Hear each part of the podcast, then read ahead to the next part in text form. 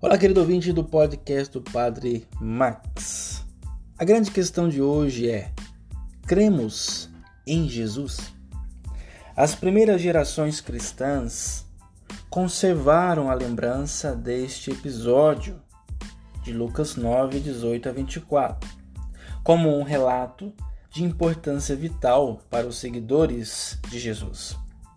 Sabiam que a igreja de Jesus deveria ouvir sempre de novo a pergunta que Jesus fez um dia a seus discípulos nas proximidades de Cesareia de Filipe.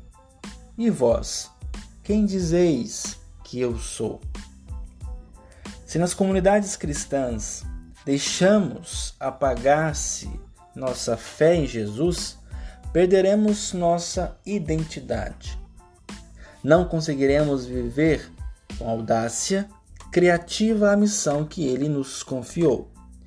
Não nos atreveremos a enfrentar o futuro, este futuro, abertos à novidade de seu espírito. Nos asfixiaremos na mediocridade. Quem é hoje Jesus para nós? Nós confessamos, como Pedro, que Jesus é o Messias de Deus, o enviado do Pai. É verdade. Deus amou tanto o mundo que nos presenteou Jesus. Será que nós cristãos sabemos acolher, cuidar, desfrutar e celebrar este grande dom de Deus? É Jesus o centro de nossas celebrações, encontros e reuniões? Confessamo-lo também como Filho de Deus.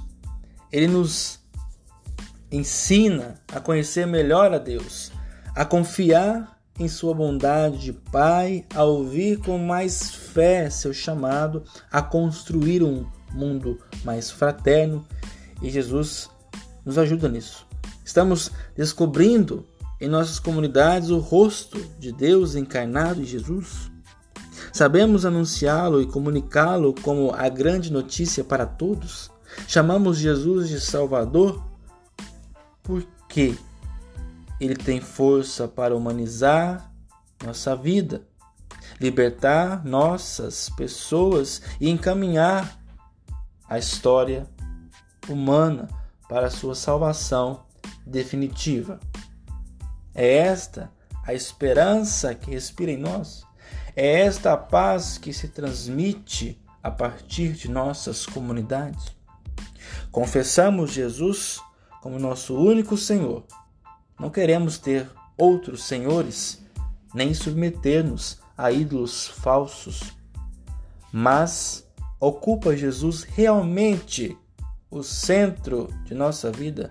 Damos-lhe primazia absoluta em nossa comunidade? Colocamos-lo acima de tudo e de todos. Somos de Jesus. É Ele quem nos anima e faz viver.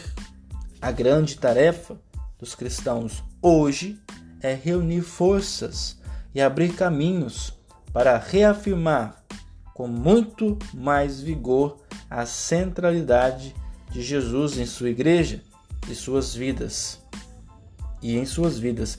Todo o resto vem depois. E vós, quem dizeis que eu sou?